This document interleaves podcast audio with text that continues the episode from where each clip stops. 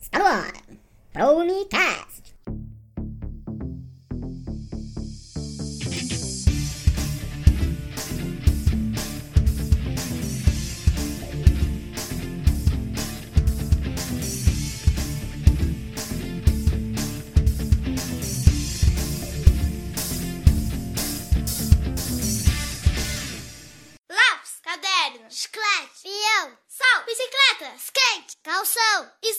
avião, correria, tambor, gritaria, jardim, confusão. Bala, pelúcia, merenda, craião, Banho de rio, banho de mar, pula cela, bombom Tanque de areia, gnomo, sereia Pirata, baleia, manteiga no pão. Giz, metiolate, band-aid, sabão. Tênis, cadarço, almofada, colchão Quebra-cabeça, boneca, peteca. Botão, pega, pega,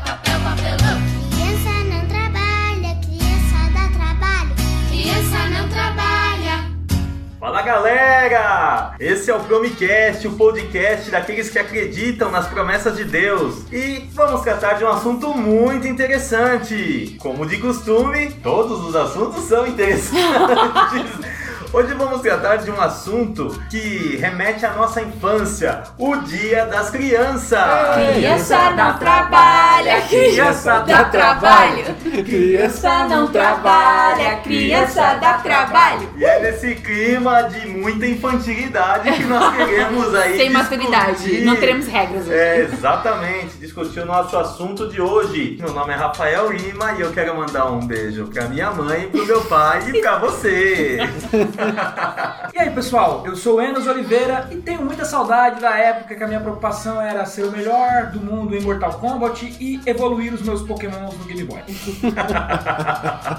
Olá, eu sou Karine Medeiros e trouxe uma situação muito conhecida. O Dia da Criança é o dia da mãe, do pai, das professoras, mas também é o dia dos animais. Sempre que você olha uma criança, há sempre uma figura oculta, que é um cachorro atrás, o que é algo muito importante.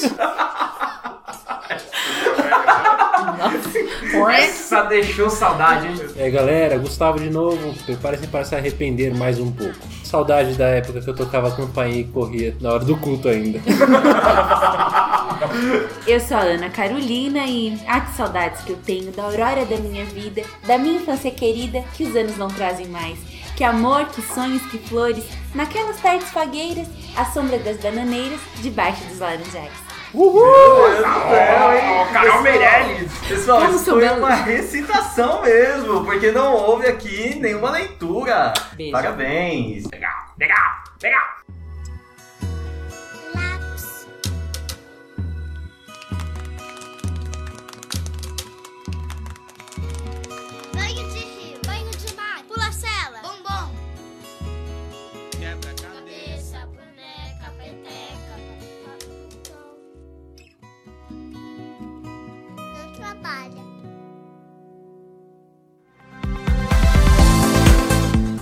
Pessoal, sou eu aqui de novo. Se você ainda não conhece nosso site, acesse www.promicast.com.br e nosso e-mail mudou. Caso queira falar conosco, escreva para promicast.promicast.com.br. Compartilhe as novidades com seus amigos e familiares e curta a página da Rumato Paulistana Leste no Facebook. Tchau! Deixai vir a mim os meninos. É isso aí, pessoal. Hoje nós vamos iniciar o nosso assunto contando aí uma traquinagem que cada um participou em algum momento da vida ou foi o protagonista desse momento aí de muita risada e que marcou a nossa infância. Quem quer começar? Bom, pessoal, eu primeiramente fiquei muito triste por só poder contar uma traquinagem. Mas uma que eu vou compartilhar com vocês aqui ocorreu quando eu tinha 13 anos. Não era tão criança assim, né? Já tava naquela idade de pré-adolescência tudo mais. E essa traquinagem ocorreu num retiro da nossa igreja. Acontece o seguinte: isso lá em 2001.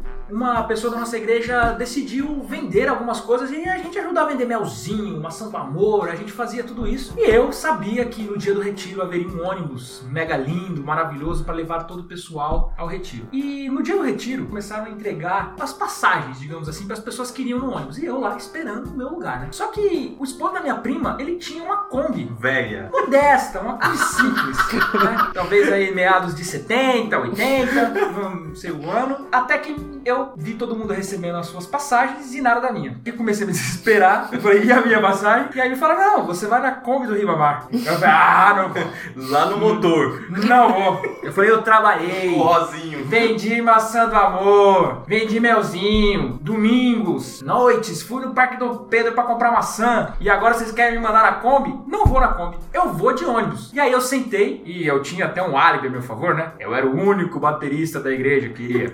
Então, se o pessoal vacilasse, ia ficar sem bateria no retiro. Com toda a minha pompa, adulto de 13 anos, com toda a moral, sentei, comecei a chorar e falei: se eu não for no ônibus, eu não saio daqui. Comecei a bater o pé. Eu lembro desse dia. Bom, para minha, O velho golpe do chilique. minha tristeza, não para minha alegria, arrumaram um lugar no ônibus pra mim. Só que no momento que eu adentro no ônibus, a gargalhada começa. Moral da história, eu fiquei sendo zoado a minha vida quase inteira pelos meus amigos da igreja, porque eu queria ir no ônibus. À noite daquele retiro, o pessoal zoou bastante, que eu queria ir no ônibus porque o ônibus era mais alto, tinha suspensão a ar, tinha motorista. Que a roda era maior. Que a roda era grande. Mas assim, foi banco. certamente um dos episódios muito engraçados da minha infância, porque eu fiz um grande papelão naquele retiro. O Rafa, que está aqui ao meu lado, deve se lembrar dessa eu, eu história. tava lá e eu lembro até hoje que, assim, eu não sei o que foi pior. Tipo, se de fato andar na perua do menino era pior do que ser zoado o retiro inteiro. o tempo todo. Até O na preço hora, foi alto, gente. Até na hora de comer, o pessoal bagunçava, fazia piada. E, e o pior, né? Isso não acabou nesse retiro. Os outros retiros teve zoeira, qualquer outra coisa que acontecia tinha zoeira. Bom, foi algo que. Você sabe hoje... que agora a gente não vai poder ver um ônibus que. É. Alienos! Eu acho que é por Vai isso lá. que hoje eu sou super realizado, porque vou e volto todo dia de fretado. Meu Deus do céu. E aí, Carol, conta a sua aí. Ah, eu acho que muita gente vai se identificar com a minha história, porque criança crente, né? E Cosme e Damião era aquele inferno. Minha avó trancava a gente dentro do portão, aquelas crianças se acabando de comer, porque era assim que minha avó argumentava com a gente. Não, porque eles não herdarão o reino do céu. E eu ficava pensando, reino do céu, reino do céu. Suspiro, aquele monte de doce. Até que teve um dia que em um Cosme e Damião eu não estava em casa. Eu tinha ido com a minha amiguinha na casa da avó dela. E aí lá, eu tava sem vó, sem portão e não tava pensando em herdar o reino do céu. Aí, como que eu vou fazer pra me arregaçar de comer essas coisas? E aí, eu pensei, eu, eu vi os adultos falando, ah, não, ora pra não fazer mal, ora pra não fazer mal. Eu pensei, vou orar e vou. Só que aí eu me empolguei e comecei a comer antes de orar. E eu pensei, vou orar depois. Acontece, gente, olha que sinistro. Que do lado da casa da minha amiga tinha realmente um centro. E aí ele, era aniversário do centro também no dia de Cosme Damião. E eu comi um pedaço do bolo. Passei muito mal quando cheguei em casa. Aí minha avó, acho que na sabedoria dela, porque eu tinha comido muito doce, minha avó começou a orar, orar, orar. E aí ela orando, eu A vomitei. Eu vomitei um pedaço do bolo. E aí eu fiquei impressionada e nunca mais eu quis nada de Cosme Damião. Vamos lá, Karine, conta a sua história. Bem, foi difícil encontrar uma história, porque eu já sabia que eu não era uma criança muito fácil, mas eu descobri que a maioria das minhas traquinagens são caracterizadas hoje como bullying. Então, assim, eu escolhi a menos pior. Nossa. Pesado. Eu tinha uns 9, 10 anos e eu morava no quintal compartilhado com mais três famílias. Uma delas vieram da Bahia. Eles sempre traziam familiares que vinham trabalhar em São Paulo. Uma época eles trouxeram uma menina de uns 12, 13 anos. E meu irmão e eu descobrimos que ela tinha pavor quando o telefone tocava. Então, quando eu chegava da escola, estudava de manhã, meu irmão ficava na janela esperando o momento dela chegar na sala. Eu ia pra casa ligar só pra ter o prazer de ver ela saindo correndo pro banheiro. ou pro quarto. Mas a gente fez isso por tanto tempo que a vizinha, uma outra vizinha, quando os responsáveis por ela chegaram em casa, começou a reclamar: ó, o telefone toca o dia inteiro, ela não atende o telefone. Aí ela levou uma bronca e foi obrigada a atender o telefone. E a gente começou a passar trote. E a gente fez isso até. Meu Deus do céu. Era só um pouquinho terrível. Essa era a mais leve, hein, pessoal? Olhando pra ela, você não diz. Bem, eu vou contar a minha. A minha aconteceu na década de 90, lá na Igreja Adventista da Promessa de Itaquera. O que, que aconteceu? Era fim de ano e meu irmão e eu gostávamos muito de morteiro. Nós comprávamos os morteiros que já, nós já chamávamos de morteirão. Acima disso era o treme-terra. então vai pensando. E nós levamos, cara, aquilo pra igreja, porque era final de ano e ia ter aquela ceia de final de ano na igreja. E nós levamos.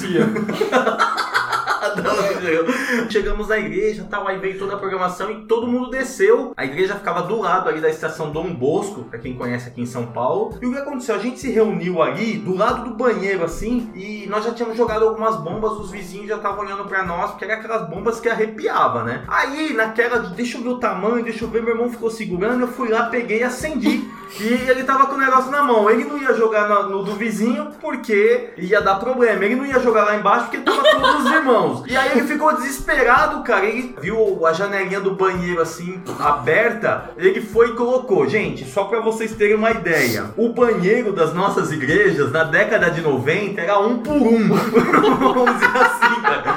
Era sua privada descarga, um espelhinho sem vergonha e uma fechadura. Quem conhece sabe o que eu tô falando. Meu, quando estourou aquela bomba, cara. Mas assim, a gente nunca imaginou que teria uma pessoa lá dentro.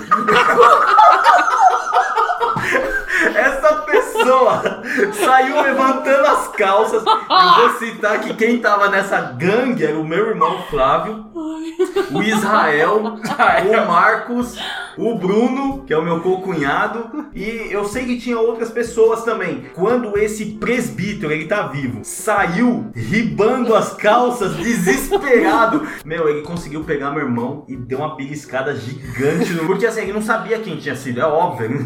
Ter pelo menos pegou a pessoa certa, Mas, né? gente, eu fiquei imaginando, cara. Um banheirinho um ele. por um, o irmão lá sentado na privada, daqui a pouco ele olha uma bomba assim, sabe? O que eu sei é que depois, depois dessa bomba, esse presbítero nunca mais foi o mesmo, cara. Porque, cara, Não, depois dessa, eu, eu tive dificuldade de lembrar de alguma traquinagem, porque eu me- sempre me achei um, um menino muito centrado, Ah. educado, bonitinho. correto. bonitinho. Mas agora eu tenho certeza que eu era um menino centrado, educado e correto. Nossa, é, realmente. Eu, eu- eu Ele não deixou a bolacha pro Vitor uma vez. Foi a maior traquinagem. A maior traquinagem dele foi terminar de ler a Bíblia primeiro que o irmão.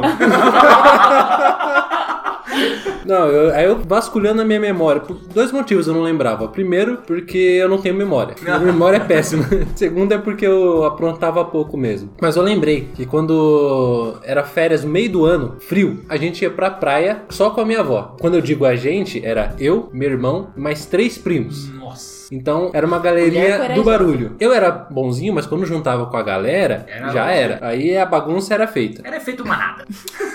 Um certo dia de inverno na praia, não tem muita coisa que fazer. A gente tava na casa, meu primo tinha levado o videogame, a gente jogando, minha avó, depois do almoço, falou: Ah, eu vou dar uma deitada, uma cochiladinha. Vocês ficam aí comportadinhos jogando videogame? Claro, sim. com certeza. A gente não vai fazer mais nada além disso. A gente gosta de jogar videogame, vai fazer o quê? Foi só ela deitar e fechar o olho, a gente desligou o videogame e saiu correndo pra rua. Por quê? Atrás da casa tinha um bambuzal. Só que a gente era muito esperto. A gente tinha o quê? 12, 13 anos? Eu acho que até menos. Tipo, no bambuzal tem cobra. A gente vai entrar no bambuzal? Como é que a gente vai se defender da cobra? Fomos na cozinha, pegamos a maior faca que tinha. Por quê? A gente usa essa faca pra duas coisas: pra nos defender da cobra e pra cortar um bambu lá pra gente brincar depois. Pois é, a gente foi, tentamos cortar o bambu, não conseguimos, voltamos. São e salvo porque não havia cobra, só que com a faca toda cega. Quando minha avó acordou novamente, a gente tava sentado jogando videogame, todos sujos e com a faca cega na gaveta. A gente era anjinho. A gente era muito. Ela nem sonha. Ela nem sonha o que aconteceu. Amputação que vocês correram. Só Deus protege. Uma faca só. Não, é, eu pensei que ele ia falar, não, aí a gente matou o menino na rua. Eu pensei, pensei, Depois que vocês contaram, eu falei, mano. Não, gente, Isso criança é brincando. Lógico, criança brincando. criança brincando com faca no não meio do bambuzal nunca. Eu vou te falar que eu fiz xixi no Play Center. E falei que era o Splash. E não era no banheiro. Bom, pessoal, pra começar aí o Dia das Crianças, dá podia pra acabar já, né? Vamos É, embora, mas pode. vamos embora. Mas vamos lá, vamos falar sério. E não os impeçais, porque dos tais é o reino de Deus. É, para começar o Dia das Crianças, vamos trazer o contexto histórico do Dia das Crianças. Como surgiu? O Dia das Crianças é comemorado em diversos países, inclusive aqui no Brasil. Ah, O Dia Universal da Criança é no dia 20 de novembro. Foi estabelecido pela ONU e referência ao dia no qual foi aprovada a Declaração dos Direitos da Criança, em 1959. No Brasil, dia 12 de outubro é comemorado o Dia das Crianças. Desde 1920, vale constar, né? Foi um deputado, vamos lembrá-lo aí, deputado federal Galdino do Vale Filho, levou essa ideia, o projeto de criar uma homenagem para as crianças lá na Câmara, que foi aprovada, e a data foi oficializada, mais uma vez vamos citar esse presidente aqui, Arthur Bernardes, no dia 5 de novembro de 1924. Quatro anos pra oficializar, velho. No Brasil, isso 1920 pra 1924. Criança não é prioridade. É, isso mostra que o nosso problema da Câmara no Brasil, falei agora igual o Mário César Cortano, nosso problema da Câmara. então, cinco anos para um dia comemorativo. Ah, e como que surgiu essa cultura de presente? O mercado sempre manda na- nas datas comemorativas, não só no Natal e Páscoa, mas no Dia das Crianças também. Então, a história diz que duas empresas grandiosas, a Estrela e a empresa super conhecida J&J, Ah, não. JJ. Johnsons e Johnsons, né? Pra quem nu- nunca ouviu falar. Depois vocês dizem pra nós se vocês já ouviram J&J, tá? Foi uma discussão acalorada nossa aqui. Cara, eu só quis. Quase destruiu amizades. Eu quis eliminar o trabalho de escrever Johnson Johnson. Ele não sabe que escreve Johnson Johnson. Onde que vai o H? Meu, mas Quantos quem, H quem são? que não tem essa dúvida na hora de escrever Johnson Johnson? Soletre. Johnson. Dois S? Beleza. Então essas duas empresas, a Estrela, que faz uma série de brinquedos, né? A Estrela foi o sonho de consumo de muitas crianças da minha época, ter um brinquedo da Estrela. Minha mãe trabalhar na Estrela era o meu sonho. E meu sonho até hoje. Você tá precisando comprar um, um afiador de faca da estrela. Então essas duas empresas se juntaram e lançaram uma promoção conhecida como a Semana do Bebê Robusto. Movido a fubá, né? É, a criancinha que mamava 10 vezes por Bem dia. bebê robusto. É, então essa semana do bebê robusto teve um faturamento excepcional. Obviamente, né, outras empresas nos anos seguintes falaram, vamos fazer de novo aí a semana do bebê robusto. Mas não teve tanto êxito. Só que aí depois, as duas empresas novamente decidiram, em comum acordo, pegar o dia 12 de outubro e fazer essas promoções da Lojas Americanas. No dia 12 de outubro você vai comprar os brinquedos, os brinquedos, os brinquedos. americanas, cara. Mais ou menos Era assim. mapping. Mapping, venha correndo, mapping, liquidação no mapping. Mapping. É, tinha essa aí. O MAP também era outro lugar fantástico, né? É. Vários andares. A Karine tá olhando né? pra nós com a cara de interrogação aqui. Os dinossauros. Nossa, eu adorava no MAP. Eu lembro que uma vez, no dia das crianças, meu pai levou eu e meu irmão, nós em comum acordo compramos o Futebol Clube Gulliver.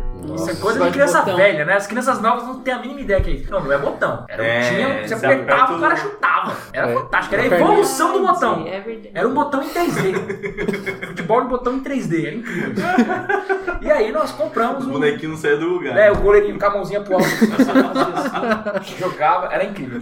Bom, desde então a data é explorada pelos comerciantes e é uma oportunidade para promover o consumo. Eu queria indicar para vocês um documentário muito legal que tem no YouTube chamado Criança Alma do Negócio. Vai falar muito sobre o poder de compra das crianças numa casa e como que as leis nos países lidam com isso, propaganda infantil. É perfeito, o documentário é muito bom. E é Recomendo. incrível isso da questão do, da criança, porque eu vou citar um exemplo meu aqui. Por exemplo, quando eu era criança, eu tinha muita vontade, porque nós éramos muito massificados na questão do Beto Carreiro. Eu tinha muita vontade do Beto Carreiro. Beto Carreiro.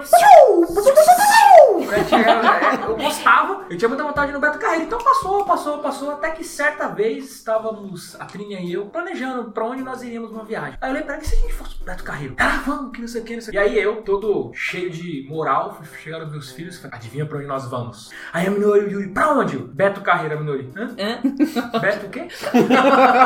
Aí eu não acredito que você não conhece o Beto Carreiro, né? Mas qual que é o sentido? Algo que quando eu era criança, eu ouvia, via as programações, as propagandas e tudo mais, fui realizar um sonho depois de adulto. Nesse documentário, eles falam muito sobre como o apelo comercial, a gente julga e critica, né? Eles não, cria uma ansiedade neles muito grande, eles precisam daquilo pra viver. E é, isso é cruel e em alguns países é crime, você fazer uma propaganda apelando pra um público que não tem dinheiro. Eles pensam, meu, se ele não tem dinheiro, ele não tem poder de consumo, você não pode fazer propaganda pra ele. Eu tenho, você não tem. Eu tenho, você não tem. Eu tenho, você não tem. Eu tenho, você não tem. Eu tenho. Chegaram as tesourinhas Mickey e Minnie da Mundial. Só você ainda não tem. É muito interessante. É, e é incrível, por exemplo, meus filhos assistem os canais de TV, esses canais pra crianças, e às vezes eu sento com eles. Ontem, por exemplo, eu cheguei, né? A menina tava assistindo lá no canal no Globo, e aí dá intervalo, é só coisa pra vender pra criança. Ah, o Hot Wheels, não sei o quê. Ah, a, a bonequinha que chora, que faz cocô, que faz tudo.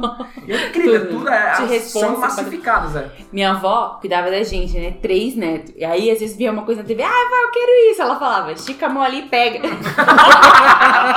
Toma essa. No dia 12 de outubro, então, é comemorado o Dia das Crianças e essa data nos remete também ao descobrimento da América, né, que aconteceu em 12 de outubro de 1492. Quando Cristóvão Colombo deixou Gênova. Todo mundo sabe que ele deixou Gênova. Eu não nem vou pesquisar aqui, mas eu confio no Chaves. confio no Chaves. Bela Fonte. fonte segura, essa é Seguríssima. segura. E também é comemorado o Dia da Padroeira do Brasil. Isso, Aparecida. Porque a imagem de Aparecida foi resgatada por pescadores no dia 12 de outubro. Então é por isso que eles utilizam essa data E- para festejar e tudo mais. desde 1980 É o feriado. foi decretado então um feriado nacional e não é feriado Dia das Crianças. por conta do Dia das Crianças, é feriado por conta da Padroeira do Brasil. É, eu acreditei a minha vida toda. O Rafa acabou os sonhos de criança da Karine. Que a criança é mais importante, né? Tipo, É, e em outros países, né, se comemora também o Dia das Crianças, mas em datas diferentes, como 5 de maio Na China. 5 de maio também no Japão, mas é interessante que é para os meninos. Para as meninas é no dia 3 de março. O Japão é tão organizado, né? Tipo, você vai ter os meninos e meninas. Dia das crianças meninas. Na, Meninas não comemoram no dia 5. Fica cá. na Turquia, 23 de abril, mas assim, o que eu percebi é que a maior parte fica no dia 1 de junho. Essa data é pra gente lembrar dos direitos das crianças, que são muitas vezes esquecidas. Foi, tem o Estatuto da Criança e do Adolescente, aí o ECA. E vamos falar também do mês da criança promessista. Qual é o mês? Qual é o mês? October. Outubro, mês da criança promessista. Ah, Oktoberfest! Oktoberfest no Não. Em verdade vos digo que qualquer que não receber o reino de Deus como menino, não entrará nele. Mas a gente pode trazer o contexto do Dia das Crianças também lá pra trás, nos primórdios, na época de Jesus, que as crianças elas eram introduzidas no ensino desde muito cedo. Isso, os meninos de Israel, eles começavam a estudar a Torá aos seis anos. A Torá, a gente sabe, né, que era a lei de Moisés, era o Pentateuco, os cinco primeiros livros da Bíblia, quem frequentou o Diabo sabe, Gênesis, Levítico, enfim. e aí, aos 10 anos, era o final do primeiro ciclo de estudos, o chamado, quem se arriscou? Beit Sefer. E aí, esses meninos, eles já tinham que ter decorado a Torá, dos 6 aos 10. Decorado Falando, gente, meu, eu nem sei se eu tava alfabetizada dos 6 aos 10, mas Tem gente que não decorado. decorou nem o Gênesis, Êxodo, Levítico, número. Imagina decorar tudo do 5. E aí, a partir daí, alguns voltavam pra casa pra aprender o ofício da família. Tipo, seu pai era pescador, você vai ser pescador, marceneiro, assim por diante. E os outros que se destacavam iam pro segundo estágio, e aí eles iam seguindo nessa escola rabínica. Um dia eles deixam de ser talmidim e vão se tornar eles mesmos rabinos e mestres. É, o segundo estágio era o Beit Talmud. E a gente pode comparar esse estudo aqui com a nossa escola, o nosso ensino regular que nós temos hoje. É que a religião era muito forte na época e o pessoal levava isso bem a sério. Uma coisa interessante, o que a Carol falou que acho que vale citar, é que somente continuava para o segundo estágio as crianças que eram mais notáveis. Ou seja, Aquelas que se destacavam. destacavam. Então você tinha que ir bem lá, ir bem, ir bem. Não bastava saber, né? Porque o básico, como nós falamos, era saber de cor o Pentateuco. Pra nós, nem os mandamentos, né? Não, não, não. Eu sei de cor os 10 mandamentos. Não, Reprovável, sério. Grande coisa. É, a criança sabia de cor. O que, que diz lá no artigo 6 da. Né, Então sabia tudo. Nossa, e não era dividido por versículos e capítulos, hein? Imagine. Então, as crianças que não tinham essa aptidão tão boa iam pra casa, voltavam e elas provavelmente seguiriam a profissão dos seus pais. Eu seria talvez aí um pedreiro, o Gustavo ia organizar o trânsito dos bichinhos lá, o Rafael ia ser enfermeiro. Eu eu segui normal. sendo. Ah, não decorou Pentateuco! Da meninada, hein? É, eu não decorei e virei enfermeiro. Mas seria isso aí. Essa seria a realidade das crianças. Elas iam aprender o ofício com seus pais. As crianças que continuavam nesse estudo, elas eram selecionadas e com 14 anos já elas já sentavam ali aos pés de um rabino importante para fazer aplicações da lei de Moisés. Ou seja, ela entrava num estágio muito mais avançado. É, Mas aí a- tinha o segundo corte, né? Aos 14 anos, os não tão bons já saíam de novo, voltavam E- pra casa e só ficavam os E melhores. aí e o os cara melhores. achava que ia virar rabino virava a carteira. Então, e aí tinha a questão da tradição oral, né? Que era aplicada pelos rabinos, que, ou seja, era as interpretações que eles tinham segundo A lei. a lei de Moisés. Ó, você pode assistir Tom e Jerry, mas não pode assistir Caverna do Dragão, entendeu? Ah, é, não. Nas na nossa época, nós, pessoal, pra quem não é da nossa igreja, nós somos da Igreja Adventista da Promessa. Uma igreja que guarda o sábado. Por exemplo, eu tenho certeza que todos aqui passaram por isso, todos aqueles. E você que tá ouvindo, que também é Adventista da Promessa aí de beijo. Por exemplo, na minha época de criança, eu lembro que não podia assistir televisão aos sábados, mas se fosse jornal, poderia assistir. Então isso é uma tradição, uma certa tradição, um certo Tá leve, modelo na de minha guardar casa. o sábado. Era assim, sexta no pôr do sol, acabou. Pano na TV. Era um pano na TV. Depois só E sábado depois do pôr do sol. Aliás, era pior, porque sábado depois do pôr do sol eu tinha que ajudar a arrumar a casa inteira, lavar a louça só depois. Agora você, você me fez lembrar de um Caos. de um caos.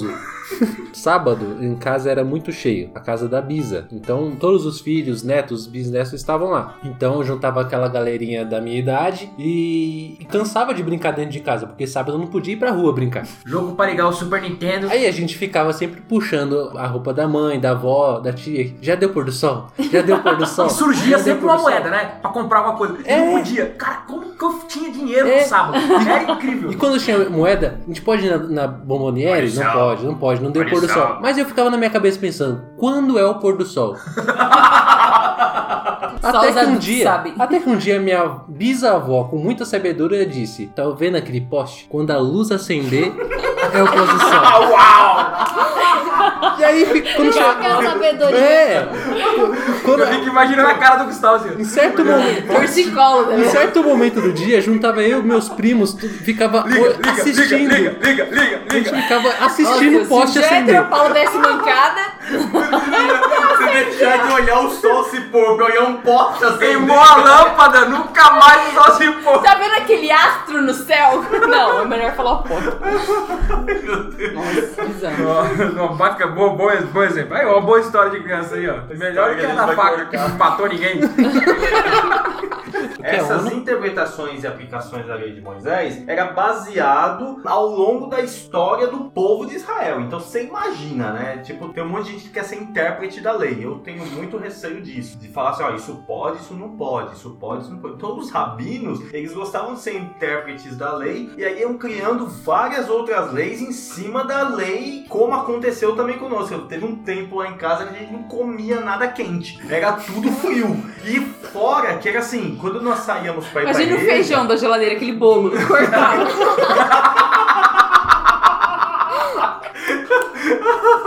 Mas é interessante isso, Rafa, que você falou dos rabinos, porque o rabino ele estudava tanto. E eu fico imaginando as figuras de transições que existiram nessa época, né? Porque na época de Jesus existiam alguns rabinos muito conhecidos. Gamaliel, Hilel, Shammai, eram rabinos conhecidos. E, e antes deles, com certeza, existiram outros. Depois deles, existiram outros. E eles foram colocando os padrões ali de, do que podia, do que não podia. A gente tá falando do sábado, porque o sábado, na Bíblia, historicamente, é um, é um assunto que sempre causou muita polêmica. O sábado tinha a série de cartilhas, né? Então por isso a gente tá falando disso. Aí o duro é que cada rabino tinha a sua interpretação, ou seja, o conjunto de interpretações. Que era chamado de jugo do rabino. Jogo do Rabino. Aí nós indo pra Bíblia, a gente encontra um texto que faz referência justamente a essa condição. Dá uma lida, por favor, Karine, no texto de Mateus 11, do 28 ao 30. Vinde a mim, todos os que estáis cansados e oprimidos, e eu vos aliviarei. Tomai sobre vós o meu jugo, e aprendei de mim, que sou manso e humilde de coração, e encontrareis descanso para as vossas almas, porque o meu jugo é suave e o meu fardo é leve. Olha aí, aquilo que você falou, Enos, o jugo dos rabinos. E vale lembrar o que, que é jugo, né? Essas palavras me confundiam muito, cara. Quando eu era criança, jugo, exortar. Eu falei, meu Deus do céu, o que, é isso? Né? Cingir o lombo. Nós já falamos aqui em outro podcast. Se você não sabe o que é cingir o lombo, vá no primeiro podcast da Páscoa até lá o significado. Mas jugo é um material utilizado para colocar dois bois numa mesma direção quando você precisava fazer algum trabalho com ele. e eles- Arar a terra. arar a terra, por exemplo. E aí tinha uma- um material que você colocava a cabeça de um boi numa madeira, por exemplo, e o outro boi em outra madeira, e você fechava e os dois iam andar na mesma direção. Então era o jugo era para dar a direção. Então Jesus está falando, não, meu jugo é suave. Vamos pegar um contexto de tudo isso. Olha só, com certeza todos os discípulos de Jesus já tinham sido o quê? Deixados para trás porque eles não foram tão bons. Ah, vale lembrar que essas crianças, quando passavam dos 15 anos, eles eram conhecidos como Talmidim, que significa discípulos. Legal. E aí esses é o que iam ficar na bota do rabino Vai lá e um aprender. Sorvete pra mim. Precisa ter uma programação lá, vamos montar a mesa.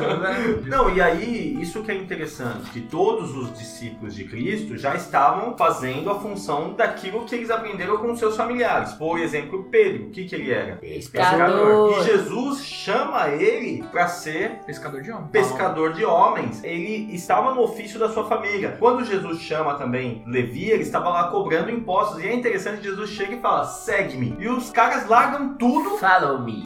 pra aqueles que estão nos Estados Unidos. eles largam tudo e vão seguir Jesus. E eles já estavam já velho de guerra, vamos dizer assim. Não tinha mais os seus 15, 16 anos. Ou seja, já foram tudo homens. reprovado na escola do Rabino.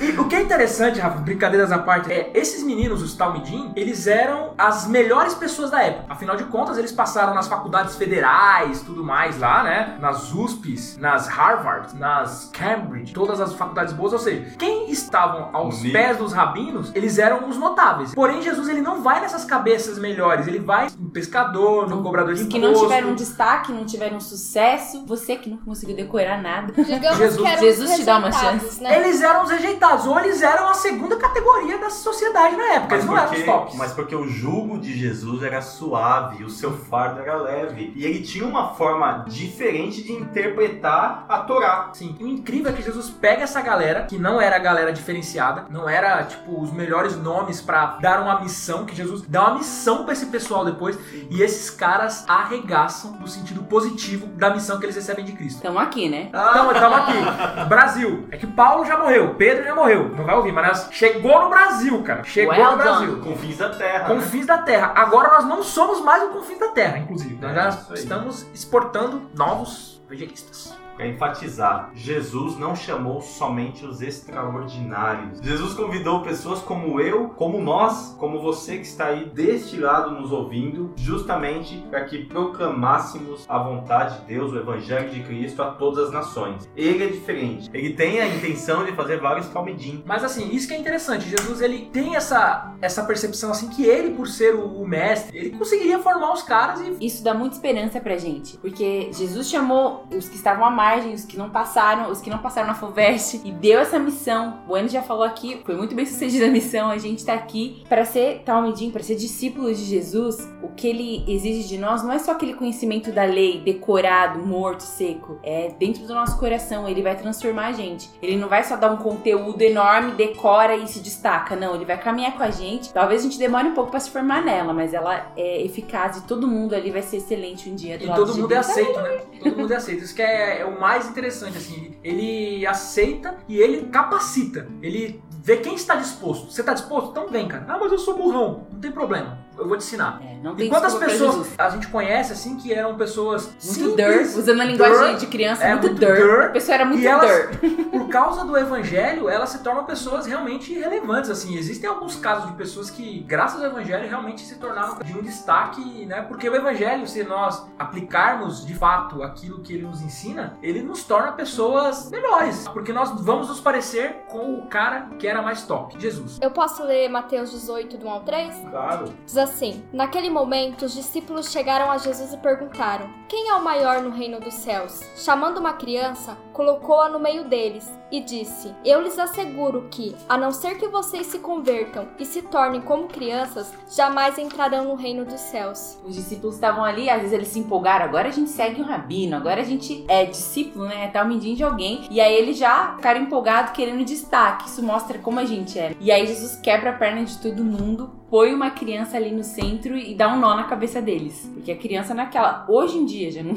Imagina naquela sociedade, não tinha relevância social, intelectual, financeira nenhuma. O que Jesus queria dizer? O que Jesus queria dizer naquela época é que assim, ser como uma criança, e a gente sabe que uma criança, ela é altamente crédula. Se você falar uma coisa pra criança, ela vai acreditar. Fala pra ela, se você sair na rua, a van vai te raptar, os palhaços vai roubar seu rim. Cara, a criança não sai na rua. Não é. Será? É, não, e é sério, é engraçado. Tem até alguns, alguns vídeos de crianças que acreditam que desapareceram por causa de uma mágica que é feita. Porque as pessoas fazem ali uma brincadeirinha, mas as crianças acreditam nessas coisas, elas são crédulas. Porque elas têm o coração aberto. Elas acreditam no Pai, elas acreditam no amor, elas Confiam. acreditam que existe a possibilidade de se dar uma vida mesmo. E elas acreditam elas. na bondade, né? Elas- Eu até tenho um exemplo triste pra citar. Um caso que marcou uma vez quando eu ouvi a Você história. derrubou a Minoru no chão. Não. É uma história assim, uma criança ela tinha o sonho de ganhar a fantasia do super-homem. E ela pedia pra mãe dela a fantasia do super-homem. E aí o- é um menininho, né, que era. E a mãe deu pra ele a fantasia. Quando ele abriu a fantasia, ele ficou muito contente, pôs a fantasia, foi pro quarto dele, abriu a janela, pulou, caiu e morreu. Porque ele pensou que com a fantasia do super-homem ele ia conseguir voar. Então a criança acredita nas, nas Mas coisas ilustra boas. a intensidade e o grau, né? Sim, é. Isso a Porque gente vê o nível. Então a Jesus gente- quer que a gente seja assim. E a gente perde isso. Os discípulos mesmo deram vários exemplos vergonhosos de incredulidade, arregaram, andaram com Jesus três anos, mas não foi suficiente. A gente perde essa capacidade de acreditar em Deus. E isso é muito complicado. E isso de Jesus comparar com uma criança não é só uma passagem fofinha, é um desafio muito grande pra gente. Que Deus é seu pai, você confia que seu pai te ama muito, anda comigo. Então, essa fé cega que a criança tem é o que Jesus chama pra Outra despertar coisa da gente. criança também, trazer a criança, ela perdoa muito fácil. Eu vejo assim, quando a gente era criança, a gente ficava revoltado, queria fugir de casa, mas cinco minutos depois você. Não, tranquilo. Eu vejo meu filho, às vezes eu dou bronca, eu brigo, não sei o que, daqui a pouco ele, papai, eu te amo. Então, assim, a gente vê que a criança tem esse coração Entre puro. si, eles mó briga, mó quebra-pau, daqui a pouco tá brincando junto. Sim, sim, é. Você fala, não, não, não, a gente é amigo. Fica É de igual bem. a igreja, né? A igreja todo mundo é assim. Crianças. Mas é, Sim, eu, são imaturos como crianças. eu acredito que a questão maior tá em nós mesmos confiarmos mais em Jesus e menos em nós. Porque nós, quando somos crianças, queremos ser adulto o mais rápido possível. E a gente quer ter uma maturidade maior e a gente quer parecer mais inteligente, Quer ser mais sábio, a gente quer discutir com pessoas mais idosas e a gente quer sempre ter a razão. A verdade é que quando a gente tem um encontro com Cristo, ele manda a gente ser criança, que é uma coisa que a gente sempre lutou Não sei. para não ser criança, a gente quer ser adulto. Mas o que Jesus fala não é sobre a infantilidade, mas pelo lado da confiança. A do- questão da pureza, Pureza, da Simplicidade. da pu- inocência. Exatamente. A criança, ela gosta de Jesus porque ele é Jesus, pelo que ele é, trazendo aqui pra nós. Nós, como crianças, nós amamos Jesus pelo que ele é, trazendo pra uma comparação mais fácil de entender. O filho do Enos gosta do Enos porque ele é o pai dele, não porque o Enos tem um- uma roupa tal, um carro tal, uma casa tal, Diploma nada. tal. Diploma tal, Isso não interessa. não interessa. O que importa é que Enos, você é meu pai, te amo. E criança é E a gente vê isso na criança pequena, né, cara? Sim. Por exemplo, eu vou dar o exemplo da sua filha, que é muito pequenininha, mas você percebe quando ela olha você, olha a sua, a sua esposa, que é a mãe dela, ela já fica toda assim, quer ir. Então é o que você falou, é essa pureza da criança que a gente teria que ter e a gente, infelizmente... É muito bom pra autoestima ter filho pequeno, né? Que Sim. você tá um lixo, um caco, e a criança acha você o máximo. Só, Sim. meu, sou o máximo. Deixai vir a mim os meninos, e não os impeçais, porque dos tais é o reino de Deus. Em verdade vos digo que qualquer que não receber o reino de Deus como menino, não entrará nele. Então, meu amigo, o que nós queremos passar para você é que Deus com certeza não se esqueceu de você. Deus com certeza te ama e quer fazer de você um discípulo, uma nova criatura. Talvez existiram vários questionamentos. Talvez você esteja vivendo um momento de muita ansiedade, angustiado. O que nós queremos trazer para você é descanse em Deus e espere nele, porque ele quer ser o seu mestre. Ele quer te ensinar tudo o que é necessário para herdar a vida eterna. E certamente se este Deus, Jesus, te chamar como ele está te chamando agora, não endureça o seu coração. Volte para Cristo, se entregue a Jesus e certamente ele abençoará muito a sua vida. Considerações finais, Carol? Diante de tudo isso que a gente falou aqui, meditou e relembrou, quero sempre que o Espírito Santo me ajude a correr para os braços de Deus como uma criança, acreditando como uma criança no abraço amoroso do meu papai. E aí, Gustavo? Que cresçamos na maturidade, mas não esqueçamos de ser como crianças, confiando em Deus. Então, pessoal, que nós continuemos acreditando acreditando em Deus, o nosso Pai. Como crianças, olhemos para Ele como o nosso Pai que nos protege, que nos dá direção, que sabe o que é melhor para nós e que aguardemos o dia que nós poderemos abraçá-lo de verdade, fisicamente, estar com Ele, jantar com Ele e com todos os nossos irmãos. Obrigado mais uma vez e é isso aí. Eno, você pode ir pra casa de ônibus. Pode andar de ônibus à vontade. É que a roda é maior. Vai de ônibus. Rafa? Pessoal, que os nossos corações estejam cada dia mais convertidos para que nós possamos ver o reino dos céus. Valeu! Criança não trabalha, Criança dá trabalho.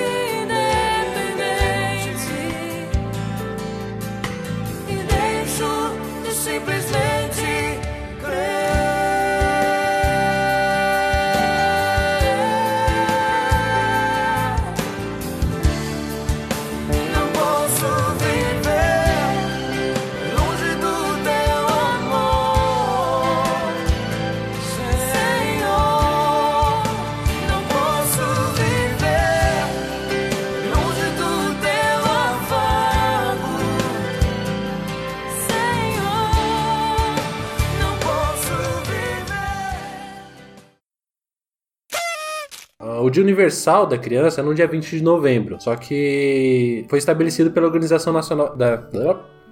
Foi estabelecido pela Organização das. Fala pela ONU, amor. Foi estabelecido pela. Sorry. Obrigado. Foi estabelecido pela ONU e referência ao dia no qual foi aprovada a Declaração dos Direitos da Criança, em 1959. Gustavo, o que, que é ONU?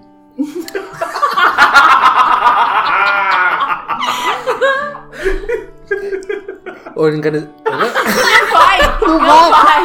Não vai!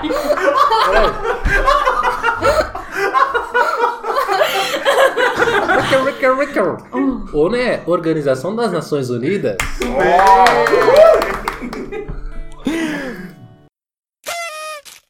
Mas Jesus, Jesus não aprendeu? Aprendeu. Ele é não decorou, uai. Com 12, com 12 anos ele estava discutindo a lei lá no templo, mas por algum motivo. É, eu não quero essa escola, eu já sei de tudo, já sei até a Bíblia inteira com o Novo Testamento, Eu nem uma sabem o que vai polêmica ter. aqui, hein, pessoal?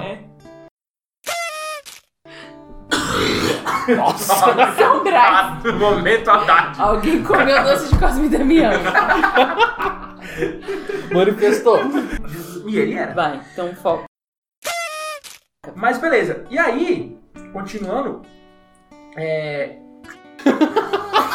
A gente vai ter que trocar o nosso editor, pessoal. Hoje o Rafael a tá muito. o A Rafa. bola é minha, né? Vamos o demitir o Rafael Rafa? tá muito, a bola é minha. Vamos Vou demitir. postar o que eu quiser. O Rafa tá aí, censura. O que, que é? Censura é crime, cara. Vai. Estamos vivendo uma demo... democraticamente.